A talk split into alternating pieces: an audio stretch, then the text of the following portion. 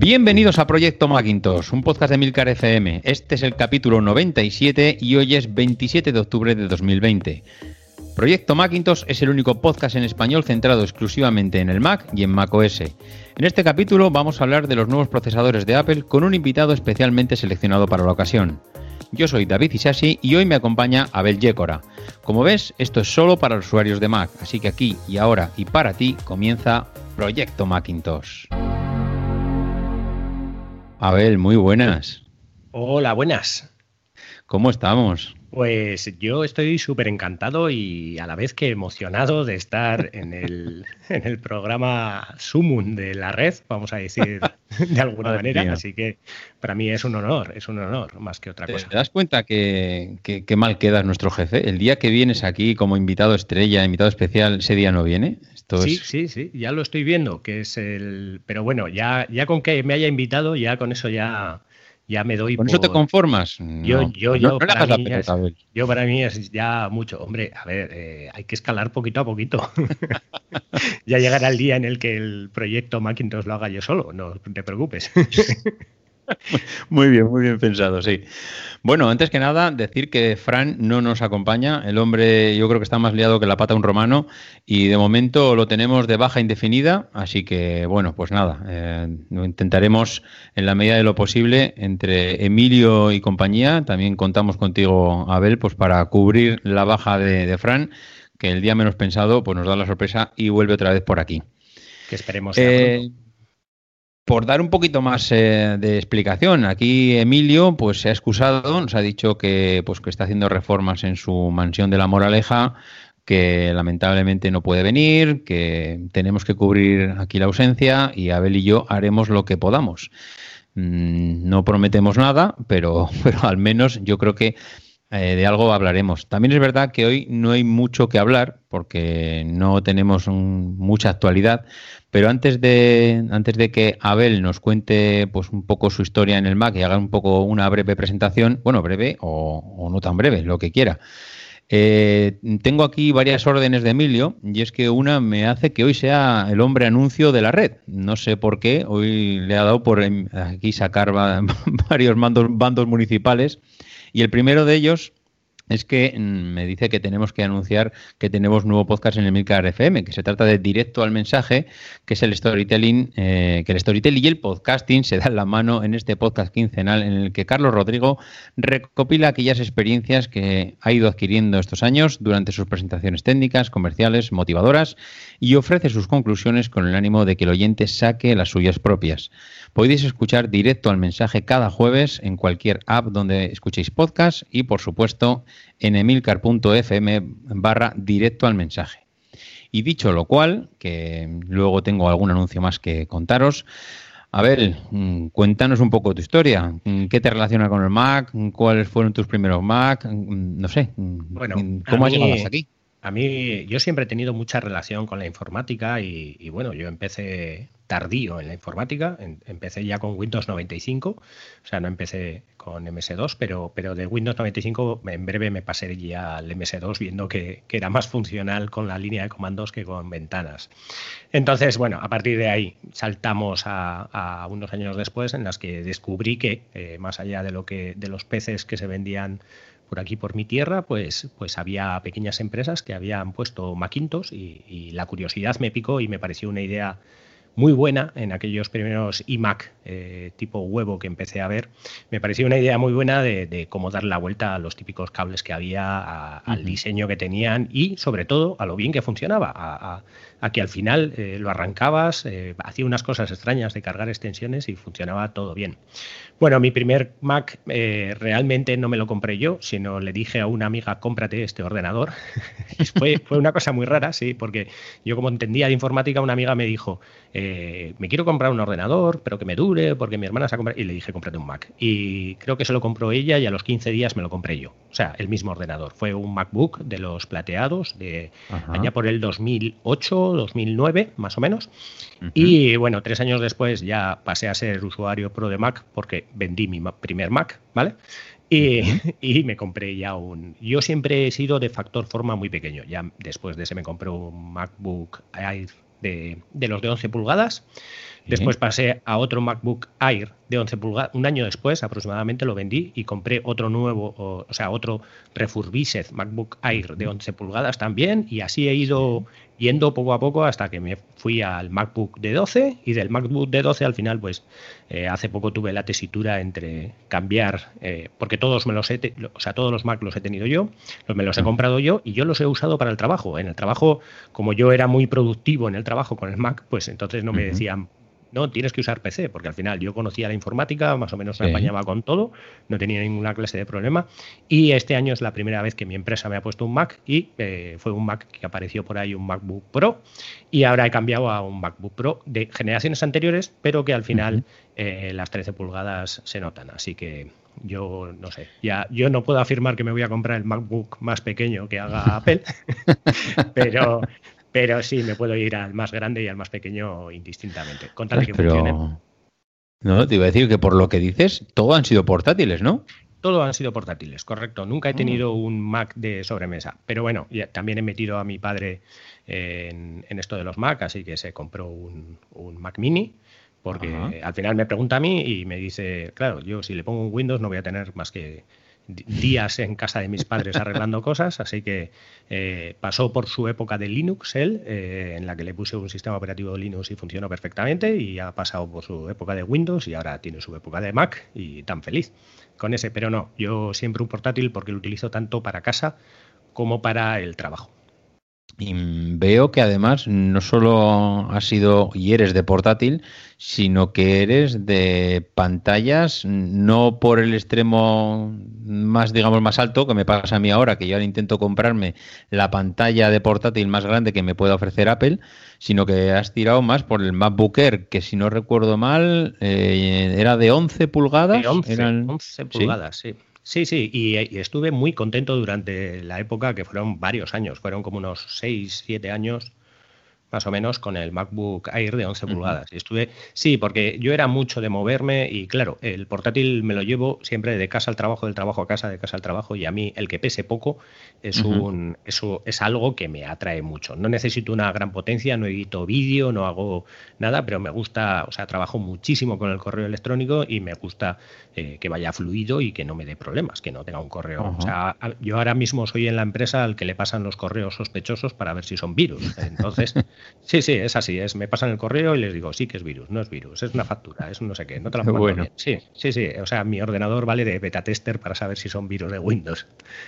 Así que sí, siempre me he ido a lo más pequeño porque siempre he buscado la máxima portabilidad. Pero ahora mismo ya te digo que tengo un MacBook Pro de 13 del 2015 y el Retina Display de los primeros que salieron y, bastante, bastante contexto. ¿Y no has tenido la tentación, porque claro, al ser de, al ser de, digamos, de, iba a decir de nicho, de portátiles y de pantallas pequeñas entre comillas, eh, ¿no has tenido la tentación al no hacer un trabajo de edición de vídeo y cosas así muy potentes de dar el salto al iPad? Porque mm. tú se podría decir que eres el, no sé, iba a decir el objetivo de Apple, ese usuario de portátil que necesita portabilidad, pero que no hace cosas muy potentes y que parece que te están lanzando productos continuamente como diciendo, pásate al lado oscuro.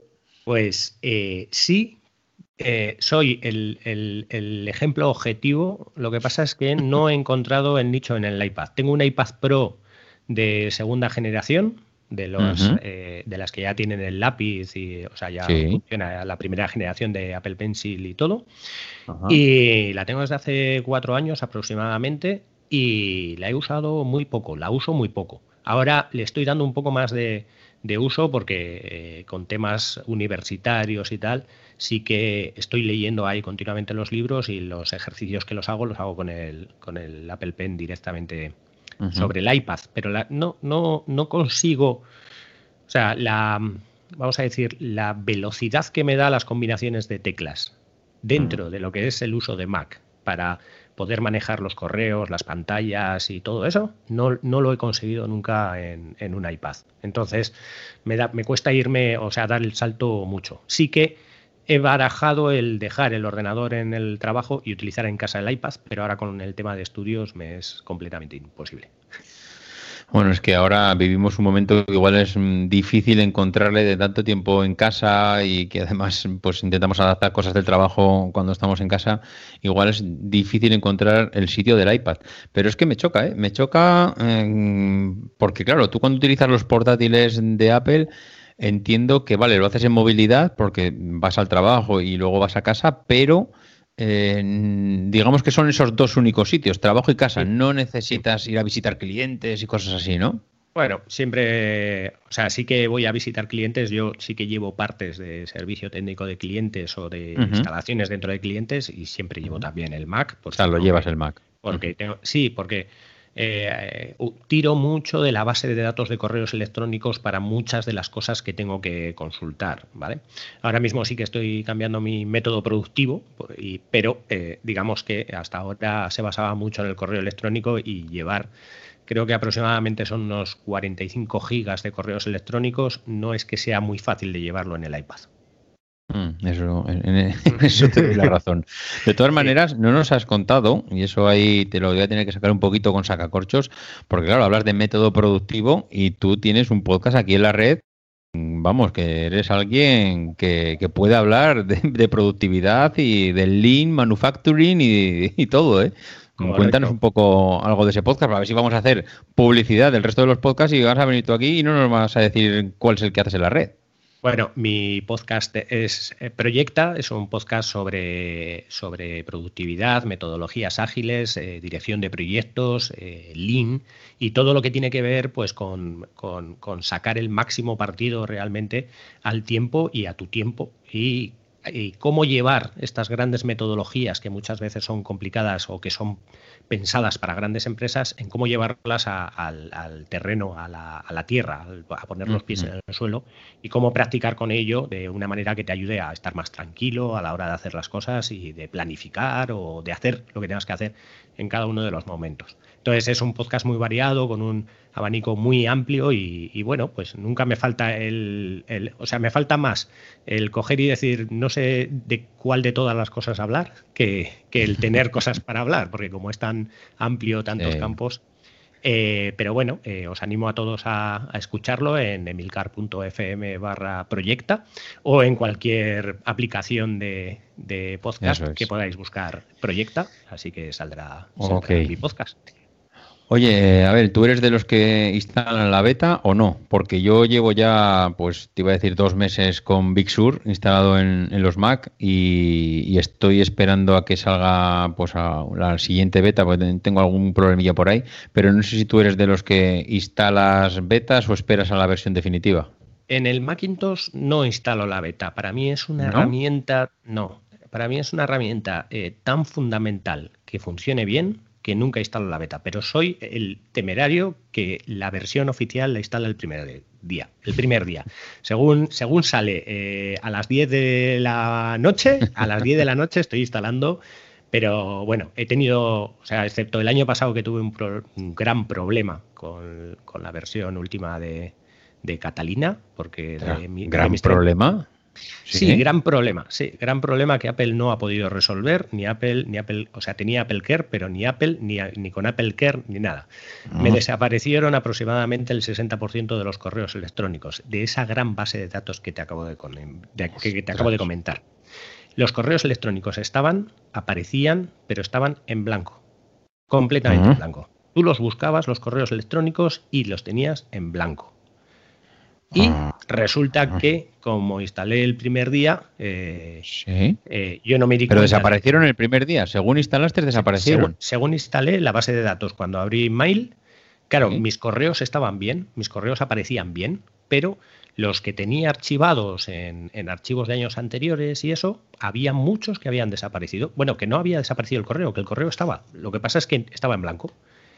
Y, y claro, se me machacaron las copias de seguridad de Time Machine para cuando me di cuenta ya no, ya no, ya no hubo manera de recuperar todos esos correos, así que tuve problemas para recuperarlos porque no los tenía en ningún lado. Entonces, bueno, eh, tuve una gran pérdida en ese sentido. Luego también eh, utilizo mucho combinaciones de teclas en mail para poder archivarlos y hacer la técnica de inbox cero, que se trata de no tener correos en, en el inbox.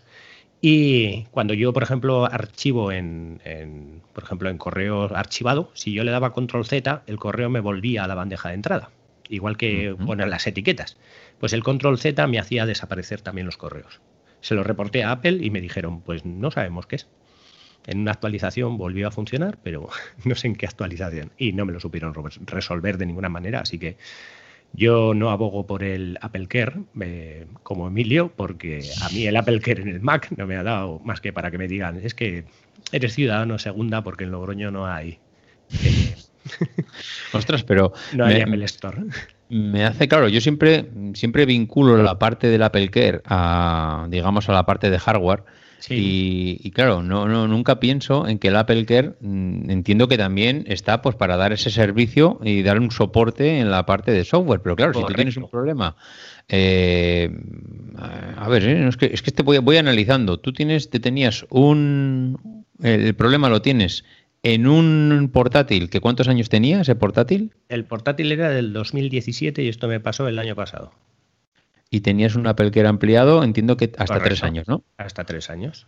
Y ellos cuando tú les llamas para decir que, oye, tengo un problema que he actualizado a Catalina y mm, vamos, acabo de perder toda la, o la mitad de la respuesta fue, si no tienes copia de seguridad, lo sentimos mucho.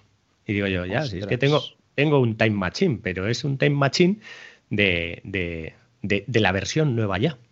O sea, el Time Machine me machacó las versiones anteriores de, porque al, hacer un nuevo sistema operativo empieza a machacar lo del sistema operativo anterior.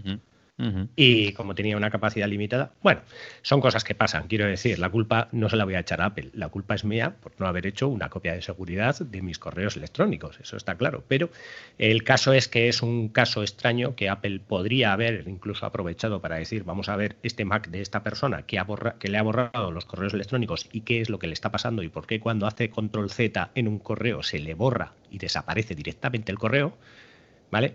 Que no es que vuelva a ningún sitio. O sea, yo archivo un correo, le hago un control Z y ese correo me desaparece de cualquier sitio. O sea, me, desaparece de todos los sitios. No había. Claro, ya lo había bajado del, servidor, ya no aparecía en el servidor. Encima ya había sincronizado con el servidor. Entonces no me lo volvía a bajar. Era, era una cosa absurda, pero no llegaron a mirarlo. De repente, es más, si buscas por, si buscas por internet aparece, te han podido desaparecer los correos de al actualizar a Catalina. Y a mí me pasó. Bueno, lo que pasa es que me sorprende que teniendo Apple Care la respuesta sea si no haces copias de seguridad no te podemos ayudar, porque realmente si tengo un Apple Care entiendo que tiene que ir un poquito más allá de la ayuda, es decir, conéctate a mi ordenador en remoto, mira a ver qué ha podido pasar, échame una mano, no digo que te tengan que garantizar que recuperes la información, pero parece como que mm, si tengo Apple Care parece que no me de, no. me digas, ah, si no he hecho copia de seguridad mala suerte, eh, no sé. Mm. el Apple Care no es lo que era antes. Si Steve Jobs levantara la cabeza. Pues sí, sí, sí, de ahí, en ese sentido mm, creo que se queda un poquito cojo. Yo, mira, lo intenté, me lo suelo hacer en casi todos los equipos que compro ahora y me suelo poner, no lo compro el día que el día que sale, el día, no, no, el día que sale, el día que me compro el equipo, el día que me compre este MacBook Pro de 15, eh, me suelo poner una alarma pues para que dos meses antes aproximadamente de que venza el primer año, pues eh, a los 10 meses, como lo puedes comprar hasta el día o hasta el último día del mes 12 que, del primer año, pues bueno, me suelo poner una alarma, pues no me lo voy a poner el penúltimo día que venza, porque al final, pues yo qué sé, igual no estás muy pendiente esos días o te pilla un fin de semana de vacaciones o lo que sea y no estás muy por la labor para mirarlo y me lo suelo poner, pues eso, mm, dos meses antes me pongo una alarma y allí pues eh, intento buscar el hueco para meditar a ver qué hago. Y normalmente en equipos que me voy a quedar, pues eh, la decisión suele ser, me, bueno, lo voy, a, coger, voy a coger el Apple y, y mira, oye, de perdidos al río. Lo que pasa que eh, eh, ostras, conociendo el vicio que tengo por mm, cambiar los equipos y que luego los acabo vendiendo y todo, me da rabia porque dices, vale, me compro el Apple Care, lo amplío de un año hasta tres. Luego resulta que al año y medio acabo vendiendo el equipo, con lo cual, mm, sí, hombre, está bien de cara a la venta, porque siempre está mejor venderlo con un Apple que no, pero tampoco se revaloriza tanto. Al final te puede, digamos, ganar alguna posición si lo vendes en un Wallapop, en un eBay o alguna cosa así, pues igual te pone por delante con respecto a otros. Pero en este último caso, por ejemplo, el MacBook de 15, eh, hice lo mismo, eh, acabé postergando la decisión hasta los últimos días y me pasó una cosa, y es que decidí al final que sí, y cuando fui a comprarlo, eh, el resultado es que la página me dijo que se me habían pasado los días para poder decidirme. Em, realmente no se me habían pasado los días, porque yo estuve mirando la fecha de la factura y, vamos, aquí yo todavía no se había pasado. Es verdad que igual me quedaba una semana o dos semanas, es decir, no, no era tampoco el último día, tenía pues no mucho tiempo, una semana, pero lo hubiese podido luchar yo creo que con alguna llamada. Pero en esto de que dices, mira, ¿sabes lo que te digo? Que, le den por saco. Mm, si no queréis mi dinero, no voy a estar aquí rogando, por favor. Por cierto, es que esa es otra. El Apple Care de un MacBook Pro de 15 pulgadas no son 150 euros. Estamos hablando, vamos, ahora voy a hablar de memoria, ¿eh? pero creo que son más de 400 euros. ¿eh? Yo te puedo eh, demostrar perfectamente que, ¿no? te, que no te conviene hacer un Apple Care. De ninguna de las maneras. Te lo puedo, o sea, a un Mac no te conviene hacerlo de ninguna de las maneras. O sea, a menos que no seas. A ver, explícate, explícate.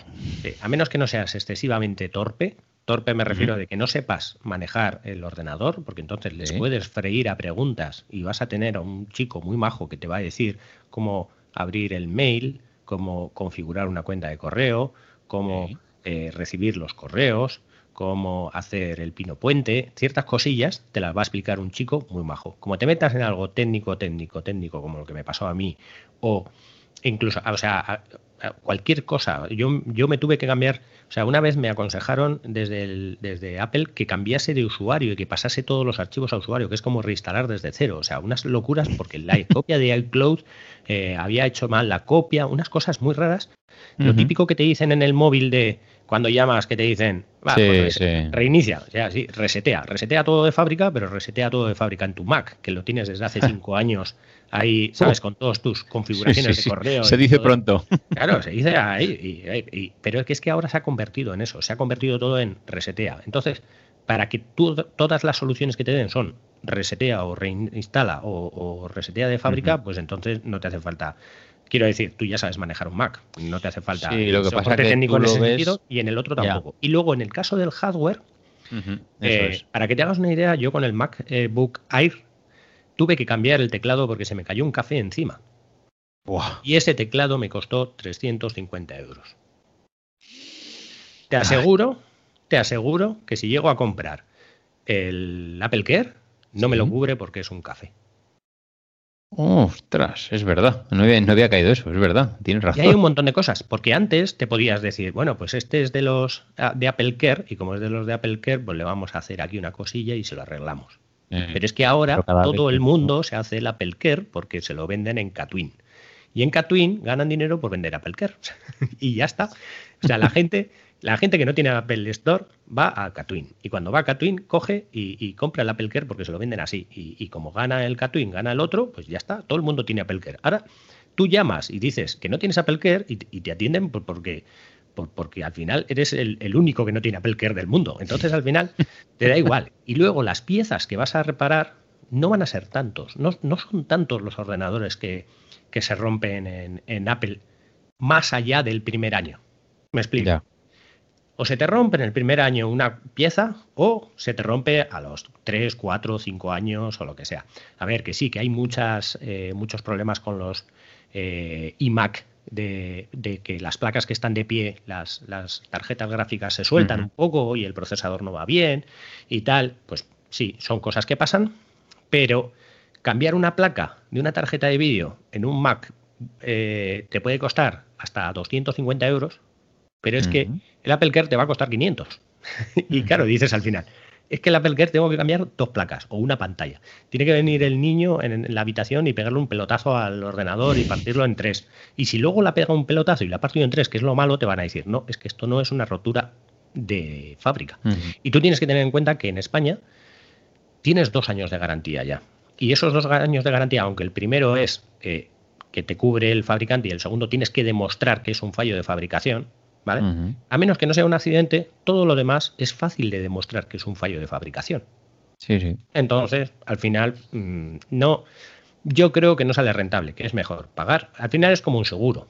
Un seguro tú lo haces para transferir un riesgo de que, de que ocurra algo, ¿vale? Entonces, igual que transfieres el riesgo de que ocurra algo, te lo transfieres en el Mac, pero léete muy bien las cláusulas del Apple Care, que muchas de las veces dices, si solo tengo soporte para poder llamar por teléfono para que me resuelvan eh, cómo se instala una cuenta de correo, si no vas a tener mucho más. Entonces... Uy, si hubiese estado aquí Emilio. Si hubiese estado aquí Emilio... Al final sí, mm. mira, tienes un MacBook, eh, como me pasó a mí, y la bisagra la tienes un poquito floja. Y dices, es que tengo la bisagra. Mira, con el Apple Care me han arreglado la bisagra. Ya, pero es que lo llevas a un servicio técnico y te cobran 10 euros por arreglarte la bisagra, que son dos tornillos. Que sí, que te lo ha hecho Apple, que te sigue que te sigue teniendo la garantía, que no sé qué, que sí, que lo que quieras. Pero que es que la bisagra se me ha aflojado a los dos años y medio. Pues acabas de hacer, yo creo que es resumen de lo que pensé yo cuando me dijeron que se me había pasado eh, el tiempo para hacer el Apple Care. Porque es que básicamente. eso, sí, sí. Yo ahora sí que haría igual Apple Care, me lo estoy pensando, a un móvil con lo último que dijo Emilio en, un daily, que es que te cubre dos roturas de pantalla. ¿Vale? Pero porque los móviles nuevos, las pantallas valen muy caricas, muy caras. Para mí son muy caras y claro, o la parte de atrás, yo tengo un iPhone 10, la parte de atrás la tengo rajada y son 400 euros. Y dices, bueno, un Apple Care son menos de... Y es difícil que en los dos primeros años, si lo quieres llevar bien, porque el móvil, el móvil, si yo cojo Apple Care, Apple Care en el móvil, es para llevarlo sin funda, como Emilio. O sea, yo siempre lo llevo sin funda. Bueno, lo meto en una funda de tipo calcetín, pero yo el teléfono en la mano lo saco y lo tengo sin funda. Entonces a veces se te cae. Pues ya está, se te cae esa parte, pues ¿qué le vas a hacer? No pasa nada. Pues, a ver, Quiero decir, hay gente que lleva, hay, gente que va por la calle con los teléfonos Android con la pegatina por delante de cómo hacer las instrucciones. Eso no lo has visto nunca. para aquí desplazas y, y no le ha quitado el plástico ese. Hombre, tú no puedes ir con una raja por la parte trasera de un iPhone. Eh, bueno, vamos a evaluar las cosas, que al final son herramientas. Si piensas en ellos como herramientas, eh, pues bueno, vas a asegurar que sí, que son mil euros, pero vas a asegurar una herramienta que después de caerte, caérsete al suelo, se te ha rajado la parte de atrás y dices, uff, es que me va a gastar 500 mm. euros en una herramienta que voy a seguir teniendo y que al final sigue funcionando igual con la raja o sin la raja. Es como, tienes un martillo y resulta que se te ha rayado el martillo.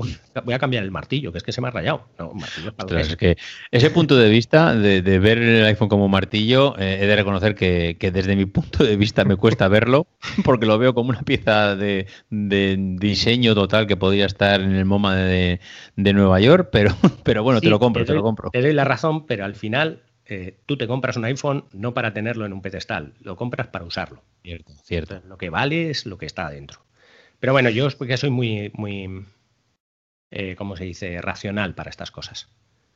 Yo es que lo veo todavía como una pieza un poco elitista y no desde el punto de vista de, clasista, sino desde un punto de vista que me he comprado algo que parte de lo que he pagado es por el diseño, porque me encanta verlo, porque disfruto viendo su diseño y entonces, eh, ostras, el ponerle una funda no me gusta, lo mismo que si tuviera, yo qué sé, ahora me compro un...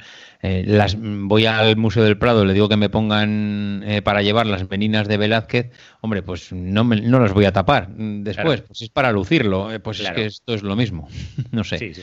Bueno, yo más que nada es por, por uso, pero bueno, en fin. Sí, sí. Ya nos eh, digo que me hubiese gustado que estuviera aquí Emilio porque el tema de, ya sabes que el Apple Care lo lleva muy al, extremo y tiene un punto de vista también un poco peculiar de que lo ama hasta el infinito y más allá, pero bueno, bueno, si no está, pues se lo ha perdido, mala suerte para él. Cambiando un poco de tercio, eh, hoy uno de los temas para los que te traemos aquí es para que nos des tu punto de vista sobre el tema de los procesadores, pero, pero, pero, pero, antes de continuar, tengo otra, como dice Emilio, ¿cómo, suele decir? Otra misiva parroquial, otra, no sé, no sé cómo, eh, Avisos parroquiales. Avisos parroquiales. avisos, parroquiales. Pues el aviso parroquial es que tenemos otro nuevo podcast del Emilcar FM, que se trata de Intrépidos, un podcast donde la pasión por la tecnología y la fascinación por la aeronáutica y la astronáutica se encuentran. Con su particular agudeza, Gerardo Rato comparte cada semana experiencias y opiniones acerca de la realidad digital que nos rodea y además nos embarcará en un viaje por el mundo de la aviación y pondrá en órbita noticias y novedades del sector aeroespacial. Podéis encontrar Intrépidos cada lunes en cualquier app donde escuchéis podcast y en emilcar.fm barra intrépidos como no podía ser de otra manera. Y además Gerardo Rato es un puñetero crack y lo siento por crack. Sí, sí. En fin, bueno, eh, a ver, vamos al lío porque yo creo que hoy querías decirnos que todo este tema de los cambios de procesadores que se trae Apple entre manos, eh, esto tiene mucha enjundia y que, bueno, tiene sus cosas buenas, sus cosas malas y creo que tienes un punto de vista que mm, creo que con argumentos para poder justificar todo esto, ¿no? Bueno, básicamente lo que voy a intentar es explicar las tres bases de procesadores que existen actualmente y eh, por qué es una locura lo que acaba de hacer Apple, pero locura a lo bueno, ¿vale? Vamos a decir a lo bueno. Existen, bueno, los procesadores no deja de ser una especie de chip donde tienen unas patillas, eso ya lo sabemos todos, pero esas patillas lo que hacen es eh, distintas operaciones a partir de impulsos. Si yo, por ejemplo, le meto tensión por dos patillas y le digo súmamelos, pues en la patilla 1 hay un 1, en la patilla 2 hay un 1 porque hay tensión, me coge y me saca por la patilla 3 pues un 2, que no sería, bueno, me la sacaría por el 3 y por el 4, ¿vale? Me sacaría un 1 y un 0. Más o menos eso es la suma binaria que suele hacer un procesador. Estos procesadores que empezaron eh, a principio de los procesadores como algo muy simple, fueron evolucionando de una manera muy grande haciendo distintas operaciones, cada vez operaciones más complejas. Por ejemplo, me sumas un registro de 16 bits con otro registro de 16 bits y me lo multiplicas por el tercer registro y me lo divides por el sexto registro. ¿Vale? Entonces, esos procesadores que ya y complicaban las cosas son los procesadores que cuantas más operaciones eh, distintas hacen, ¿vale? Eh, más se iban ampliando. Entonces llegamos ya a los procesadores que nosotros conocemos como los procesadores Intel AMD, todos estos procesadores que tenemos, que tenemos instalados en nuestros ordenadores. Ese tipo de procesadores son unos procesadores que hacen un gran eh, rango de operaciones distintas, diferentes, ¿vale? Y esas operaciones muchas veces, a veces llevan un ciclo de reloj, otras veces llevan tres ciclos de reloj, otras veces llevan seis ciclos de reloj, Quiere decir que, por ejemplo, para sumar dos registros y multiplicar el tercero, pues hace falta que sumen los primeros y luego multiplique el tercero. Entonces hace falta como más pasos, ¿vale? Entonces, ¿qué pasó? Pues pasa que esos procesadores cada vez son más grandes, esos procesadores, eh, como no pueden evolucionar en velocidad por temas físicos, empiezan a evolucionar en núcleos, quiere decir que pones un procesador y otro procesador al lado, y luego es el software el que se encarga de decirle, quiero que esto me lo haga un procesador y quiero que me lo haga o, quiero que me lo haga esto otro procesador. Eso puede llegar a veces a, conflictos en el sentido de que imagínate que yo le digo a alguien, o sea, a un procesador, súmame 2 más 4 y el resultado me lo multiplicas por 5, ¿vale? Y el, el multiplicar por 5 se lo digo al tercer procesador, ¿vale? O al, o al, segundo procesador. Entonces puede que me haga el segundo procesador la multiplicación antes que el primero. Entonces ya no va a salir el resultado bien porque la multiplicación me la va a hacer por cero. Entonces todo eso crea unos conflictos tremendos y eso es por lo que cuando a un ordenador le pones 3, 4, 5 procesadores o, o, 6 eh, núcleos, no va seis veces más rápido, sino porque, porque el software muchas veces tiene que dividir esas cosas y es muy complicado, ¿vale? Luego hay otro tipo de procesadores, el tipo de procesadores que se llaman VLIU, ¿vale? Estos procesadores VLIU son unos procesadores que lo que tienen es que hacen muchas operaciones, o sea, la misma operación muchas veces. Imaginémonos eh, que el procesador de antes hace una suma, una multiplicación, una división, un montón de operaciones distintas. Estos no, estos hacen como 20, 30, 100, 200 operaciones, pero muchas veces la misma. Imaginémonos que en vez de tener uno, una operación de sumar, tiene 300 operaciones de sumar. ¿vale? Imagínate que no es, no es 300 núcleos, sino que puede sumar 300 operaciones a la vez. ¿vale? Estos procesadores que parecen un poco extraños y dice, ¿y esto para qué? Pues bueno, estos son los procesadores que normalmente se ponen en las GPUs. ¿Por qué? Porque una GPU es la que tiene que coger un gráfico que de repente tiene 3.500 triángulos y tiene que hacer una operación de multiplicación sobre el punto en el que están los 3.000 triángulos para que tú te gires. No sé si me explico. Cuando tú giras una vista sobre un objeto 3D, hace la misma operación sobre todos los objetos 3D que, este, que se están mostrando. Entonces, los procesadores que hacen todas las operaciones a la vez son muy buenos en esto. no pueden llevar a cabo operaciones tan complicadas como los procesadores normales, sino que lo que hacen son muchas operaciones en fila sobre la misma cosa. Pues Por eso son buenos procesadores para las tarjetas gráficas. Entonces, lo que decimos es, tenemos una imagen con 3.000 triángulos, le metemos la imagen con 3.000 triángulos y a todos estos me vas a sumar 25. Entonces coge todos los 3.000 triángulos, le suma 25 y sale directamente. No sé si me explico correctamente. ¿vale? Ese es el segundo tipo de procesadores, es el que normalmente es la GPU. ¿vale?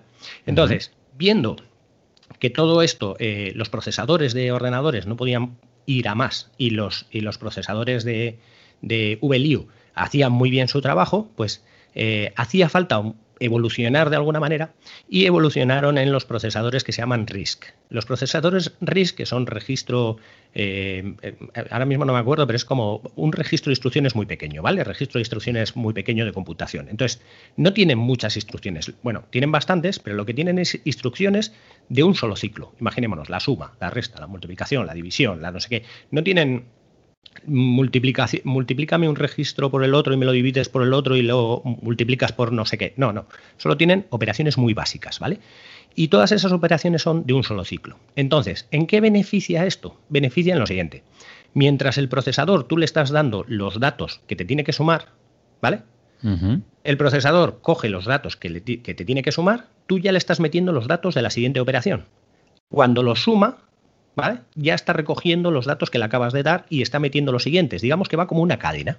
Vamos a decir, una cadena, imagínate la cadena de montaje de un coche, exactamente igual que la cadena de montaje de un coche, que, que, todos los, todas las operaciones sobre la cadena de montaje tienen que tener el mismo tiempo para que el coche no se pare y no haya cuellos de botella. ¿Vale? Pues esto es lo mismo. Las operaciones del procesador son todas las mismas. Entonces, ¿qué pasa? Que el procesador va mucho más rápido porque es capaz de hacer operaciones continuamente sin necesidad de, estar cargo registro, leo registro, lo paso, lo multiplico y luego saco el, resultado. Que eso tiene muchos ciclos. Pues no, aquí resulta que carga, o sea, cuando está sacando un registro está cargando otro. Cuando está eh, sumando a la, vez, está haciendo todo como en una cadena. Entonces, ese tipo de procesadores son los RISC, que son los que al final se ha juntado ese tipo de procesador con operaciones muy simples, con una GPU interna y han sacado los procesadores que conocemos como ARM. Son procesadores que por un lado tienen una parte de procesamiento de, de, vídeo, de GPU, y luego una parte de registro muy pequeño de instrucciones. ¿Qué pasa? Que al final el procesador tiene que hacer sus labores y las labores se las manda el programa, el driver, el, el sistema operativo. El sistema operativo tiene que estar al final cogiendo y diciéndole al procesador, me tienes que hacer esta operación. Entonces, ¿qué pasa? Que antes era muy fácil. ¿Por qué? Porque eh, todos los lenguajes de programación que había hasta hace poco, hasta hace poco me refiero, hasta que empezaron las tecnologías móviles y a utilizar procesadores ARM, todos los lenguajes de programación se basaban en tecnologías de procesadores 8086 o procesadores tipo Intel o AMD o los que conocemos como procesadores de PC. Pero todos los lenguajes de programación nuevos, o, digamos que los programas, los lenguajes, los, móviles o, los ARM o todo este tipo de procesadores requerían de lenguajes de programación nuevos. No del lenguaje como tal, sino del compilador. O sea, había que compilar todos los programas para ese tipo de procesadores. Y claro, un procesador que te hace muchas operaciones puede servir muy bien para, por ejemplo, Photoshop. Porque igual en Photoshop sí que tienes que hacer unas operaciones brutalmente grandes para, para poder modificar una foto o aplicar unos filtros. Operaciones me estoy refiriendo no de operaciones de suma y resta, sino de operaciones de me vas a coger este color y este color, dependiendo de lo que pongas en este otro color de al lado, me vas a. Entonces, hace ese tipo de operaciones muy complicadas. ¿Qué pasa? Que en los procesadores de, de RISC o, o procesadores ARM, esas operaciones no existen. ¿Quién las tiene que hacer? Las tiene que hacer el software o las tiene que hacer el sistema operativo. Entonces, el sistema operativo tiene que reconvertir todas esas grandes operaciones que han venido hasta, hasta ahora haciendo con todos los programas o, compiladores que venían hasta ahora y ahora tienen que cambiar todo, toda la comunicación que hay de los programas por encima hacia los procesadores por debajo. Y entonces habrá operaciones en las que el procesador vaya muy rápido y luego operaciones en las que el procesador veas que vaya muy lento. Y claro, yo veo muy lógico que la hayan hecho porque es una evolución hacia adelante. O sea, cuando los compiladores estén bien depurados, se va a notar una gran diferencia. Pero quiero ver cómo funcionan los procesadores nuevos de, Apple en los ordenadores, porque, porque es una locura tener que convertir todo lo que ya tenemos de software, emularlo sobre un procesador que tiene un gran registro de instrucciones y aplicarlo sobre un procesador que tiene un registro de instrucciones mucho más corto o que no puede ejecutar esas operaciones, digamos, como, como las ejecutaba antes directamente con el procesador, sino que el software los tiene que reconvertir. Entonces, lo que se han mm, currado es una locura, es una locura lo que se han currado, porque el sistema operativo, como funcione, o sea, como funcione, lo, eh, vamos, lo, van a, lo, van a romper todo, pero, pero, pero vamos a ver cosas muy raras como eso, como tenemos el Photoshop, una imagen la abierto súper bien, le aplicas un filtro y lo hace súper rápido, hasta 15 veces más rápido el filtro de blur, de no sé qué, de tal, de no sé qué, y luego vas a coger otro filtro y dices, pero si, si esto va como una patata. O, cosas muy extrañas, vamos a ver que dicen, pero, pero esto, esto va muy lento. Por eso yo creo que van a sacar los procesadores en los ordenadores no pro para que la gente empiece a, a, usarlos y que vayan viendo eh, desde, desde Apple las estadísticas de dónde está fallando y que sobre todo los desarrolladores de software vean cómo tienen que volver a reprogramar los compiladores para que ciertas operaciones las hagan más correctamente. O sea, es como es como reinventar casi la, informática. es mucho más fácil hacerlo en, como lo han hecho en los móviles, porque en los móviles han hecho todo de cero. Las aplicaciones son de cero, el compilador es de cero, el procesador es de cero. Pero es que ahora vamos a utilizar aplicaciones que están diseñadas para otros procesadores sobre un procesador que no está preparado para eso. Y me parece una locura, pero que estoy eh. emocionadísimo de probarlo. Hombre, eh, emocionadísimo sí, lo que pasa que de cara a usuarios que están esperando, por ejemplo, ese cambio, por ejemplo, que el otro día hablaba con Paco Culebras de que él estaba un poco a la expectativa de lo que puede venir, eh, igual que puede estar interesado en, adquirir igual algún equipo de los primeros, lo que pasa que visto lo que estás contando, igual el peligro puede ser un ser un early adopter de, los que adquieren esta tecnología porque mm, los primeros, no sé iba a decir meses o, no, sé si, no sé llamarlo meses o, primeras actualizaciones hasta que vayan depurando todos estos programas, eh, digamos que se puede sufrir bastante, ¿no?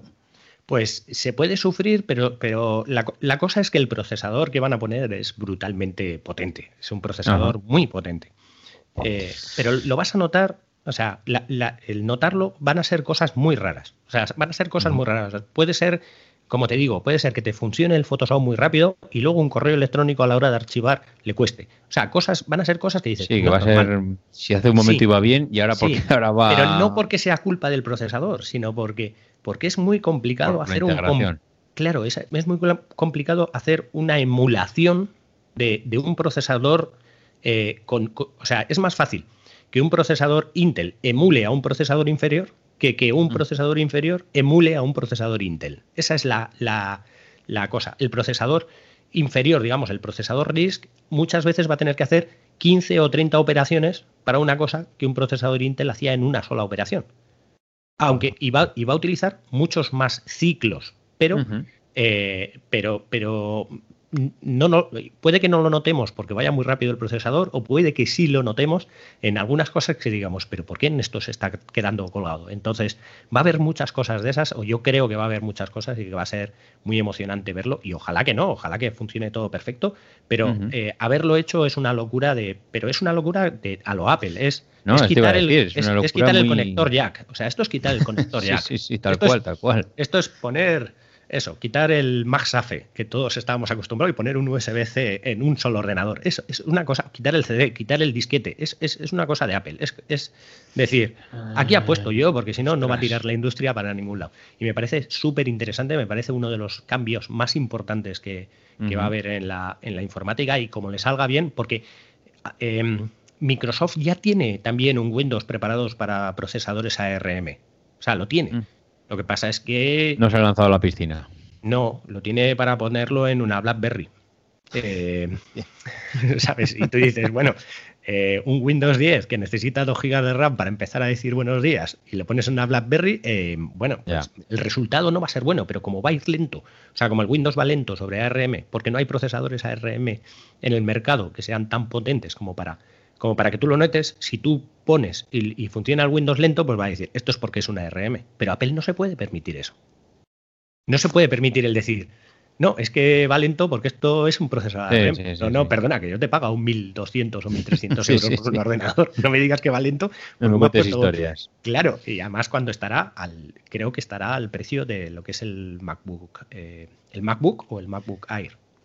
Pues no creo que tardemos mucho en, ver cosas sobre este tema, porque los últimos rumores dicen que antes de acabar el año veremos una presentación y que veremos el primer portátil de Apple con, con este procesador y con ya la integración que comentas. Así que me parece que a partir de finales de año empezaremos a ver un poco esas experiencias de los usuarios, a ver qué, qué reportan. Si reportan ese aquí me va bien pero aquí me va mal o, oye, igual Apple ha conseguido pulir todo esto de tal manera que igual esta primera parte ya se la ha saltado. No sé.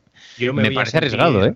Me voy a sentir muy tentado, te lo aseguro. Me voy a sentir muy tentado a comprarme, cueste lo que cueste. Me voy a sentir muy tentado porque para mí, para mí esto realmente es, es uno de los grandes cambios eh, de la informática. O sea, uno de los grandes saltos hacia adelante de, sin red. O sea, esto es un salto hacia adelante sin red. En fin, pues nosotros que vamos a dar un salto hacia adelante, pero de doble tirabuzón. Y digo doble porque nos quedan dos cosas. Una es un aviso parroquial. Emilio, ¿te has pasado hoy con los avisos parroquiales? sí. Así te lo digo. Pero bueno, vamos allá, vamos allá, que no se diga que no es por mí. Eh, me hace gracia porque pone que tenemos un nuevo podcast en el Milcar FM, pero es que llevamos con nuevos podcasts así ya todo el episodio. Pero bueno, se trata de Oficina 19, un podcast semanal con consejos y recursos para trabajar desde casa o desde donde quieras. Cada lunes a las 5 de la mañana y en tan solo 5 minutos, Antonio Rentero nos dará una pista para aprovechar las oportunidades que nos depara esta nueva normalidad que ha llegado a nuestros puestos de trabajo y que puede transformar para siempre la forma en la que trabajamos. Puedes encontrar Oficina 19 en cualquier app donde escuchéis podcast y en eh, milcar.fm barra oficina 19. En fin, última, uh, último, iba a decir, iba a decir último apartado, último capítulo, que es esta duda de, del oyente que nos pregunta Nico Morato, dice, buen día, ¿cómo están? Como siempre, recurro a ustedes para que me ayuden a resolver un problema que se me volvió recurrente. Tengo dos discos duros que conecto a mi Babu Pro y funcionan lo más bien, pero a la hora de expulsarlos ya hace varias veces que lo tengo que forzar porque no lo hace de una sabrán a qué se debe y qué solución pueda tener. Desde ya, muchas gracias. Abel, ¿qué le decimos a Nico? Pues yo le diría que si tiene Apple Care y llama, le van a decir que, que, formatee el, Mac y que vuelva a instalar el sistema operativo desde cero.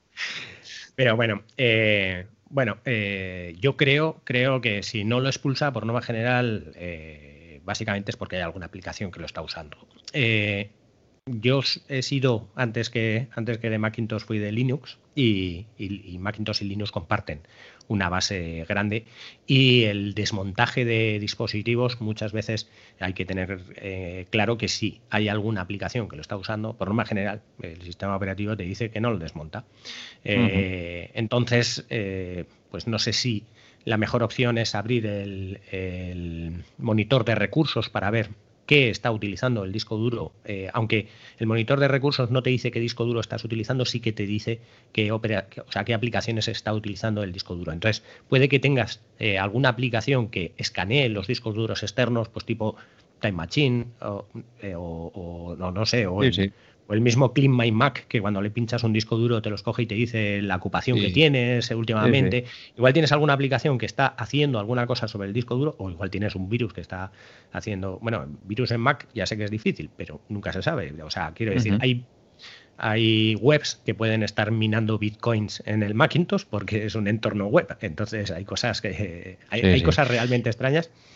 Eh, que a mí me ha pasado, ¿eh? O sea, el otro día descubrí una web que había cerrado hace cinco días y en el monitor de recursos descubrí que la web estaba utilizando procesador en Mac, ¿eh? Una web de Una, web que te lo voy a decir que es de profesor 10 de mates, que son es un profesor que da que hace cursos de, matemáticas. sí, sí. O sea, muy buenos, muy buenos vídeos, pero brutal. Brutal. Digo yo, tres días después y está esta web todavía aquí, que la había cerrado y tal, con el Safari. No, sé cómo lo hacen, pero hacen ciertas cosas muy complicadas. Entonces es mirar qué es lo que está utilizando el disco duro, que probablemente sea un proceso, y una vez detectado, pues ver el programa que tienes que, cerrar. Y si no, siempre te queda pues formatear. Hombre, yo creo que sin llegar a formatear, eh, antes mm, habría que intentar que, Nico encuentre ese proceso. Yo iba a decir básicamente lo mismo que has comentado tú. El problema es que eh, utilizamos varias aplicaciones que se están ejecutando en segundo plano y tú has dicho varias. Tú has dicho, por ejemplo, Clean My Mac, que es una de ellas. Eh, te iba a decir que, por ejemplo, Dropbox puede ser otra. Imagínate que, que, es el mismo estilo que igual Time Machine, ¿no? Que igual tienes en Dropbox uno de las particiones que has conectado al, al, Mac y de repente, pues eh, cuando lo ha detectado, pues se conecta pues para hacer una copia de seguridad o para comprobar que ese archivo lo tiene sincronizado con la nube. Es verdad que eh, igual tú no has hecho nada, pero cualquier proceso en segundo plano, en cuanto ha detectado que has conectado la unidad, se conecta a él y aparentemente tú lo intentas expulsar porque no has hecho nada y que, ¿no? Y que, que no te deja y que no te deja y no te queda más remedio que forzar la expulsión pero yo creo que poco más se puede hacer, mm, aparte de lo que has comentado tú, abrir el monitor de actividad, revisar cuáles son esos procesos que tienes en segundo plano y pensar cuál de ellos puede estar intentando, intentando no, accediendo a, a ese disco duro que has conectado para cualquier proceso que tú no lo has abierto, pero que automáticamente se está ejecutando en segundo plano en cuanto has conectado a la unidad. Aparte de esto, mm, a ver, a todos nos ha pasado alguna vez. ¿eh? Yo también he tenido que forzar la expulsión porque tengo un disco duro que se conecta, que se conecta, bueno, tiene tres particiones y, siempre me pasa que expulso la primera y cuando voy a expulsar la segunda me dice que no, no, lo siento mucho, pero esta no sale. Y lo he buscado por todos los sitios y de momento no he encontrado la manera de, sacarlo. Y, al final dices, mira, tiro por la vía del medio, lo expulso todo, hago un forzado y, fuera. Pero sí que es un poco mosqueante, ¿eh? cuando no lo encuentras, eh, te quedas ahí con este... También hay otra manera que es un poco más, más de la, la, ventanita blanca, que no es la ventanita negra, que es abrir el, el, eh, terminal. y en el terminal escribir un PS guion PS espacio guion AUX, que eso te muestra todos los servicios, o sea, todos los procesos que están ejecutándose sobre el procesador. Porque puede pasar lo contrario, que igual no tengas un proceso que esté, utilizando eh, en el otro lado, pero sí que sea algo que se esté ejecutando desde el disco duro. Puede que el disco ah. duro tenga un automont para alguna cosa y que ejecute alguna cosa y que, y que en el PSAUX veas que haya un proceso o alguien, o sea, algo del disco duro que está utilizando el procesador. Sería un poco lo contrario al anterior, que no es que una aplicación del ordenador esté utilizando tu disco, sino que tu disco esté utilizando algo del procesador. Pero es mucho más extraño. Pues sí. En fin, bueno, pues hasta aquí hemos llegado en el programa de hoy. Abel, pues muchísimas gracias eh, por estar aquí. Un placer. A, ti por acompañarme. Esto lo malo que tiene es que tendrás que volver, pero bueno, ya sabes, una vez que te cogemos la matrícula ya sabemos dónde localizarte, así que estate localizable. Ya sabéis que yo vengo aquí en cuanto me digáis. Oye, ¿dónde te puede encontrar la gente? Pues me puede encontrar la gente, pues o bien a través de los medios de contacto que hay en, la página web de, de milcar.fm barra proyecta, pero bueno, en Twitter soy como a Yecora, que me podéis buscar y me podéis insultar y meter, meteros conmigo también y decidme lo que queráis, ¿vale? Soy muy permisivo para estas cosas, a veces soy un poco troll, pero bueno, tampoco mucho. Y, no sé, a través del correo electrónico, pues eh, os puedo dar hasta mi correo, que es abel.yecora.org, todo muy fácil, porque así, así hacemos las cosas fáciles y, cualquier duda que tengáis o lo que sea, o, lo lo que, o en lo que os pueda ayudar, pues ya sabéis, estoy a la disposición de todos los oyentes. Muy bien, Abel. Y a los demás, pues nada, que un placer por escucharnos aquí una, iba a decir una semana más, ¿no? Un mes más, ya sabéis que ahora pasamos a publicación mensual, que seguramente el mes que viene tendremos al jefe ya por aquí. Así que nada, que nos escuchamos el mes que viene. Así que adiós. Aquí termina Proyecto Macintosh. Gracias por el tiempo que habéis dedicado a escucharnos.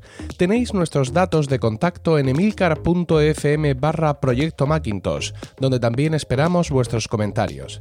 Hasta el próximo programa, que será seguramente dentro de un mes, recibe un afectuoso saludo de todos los que hacemos Proyecto Macintosh. On the back cover of their final issue was a photograph of an early morning country road, the kind you might find yourself hitchhiking on if you were so adventurous. Beneath it were the words, Stay hungry, stay foolish. It was their farewell message as they signed off Stay hungry, stay foolish. And I have always wished that for myself. And now, as you graduate to begin anew, I wish that for you.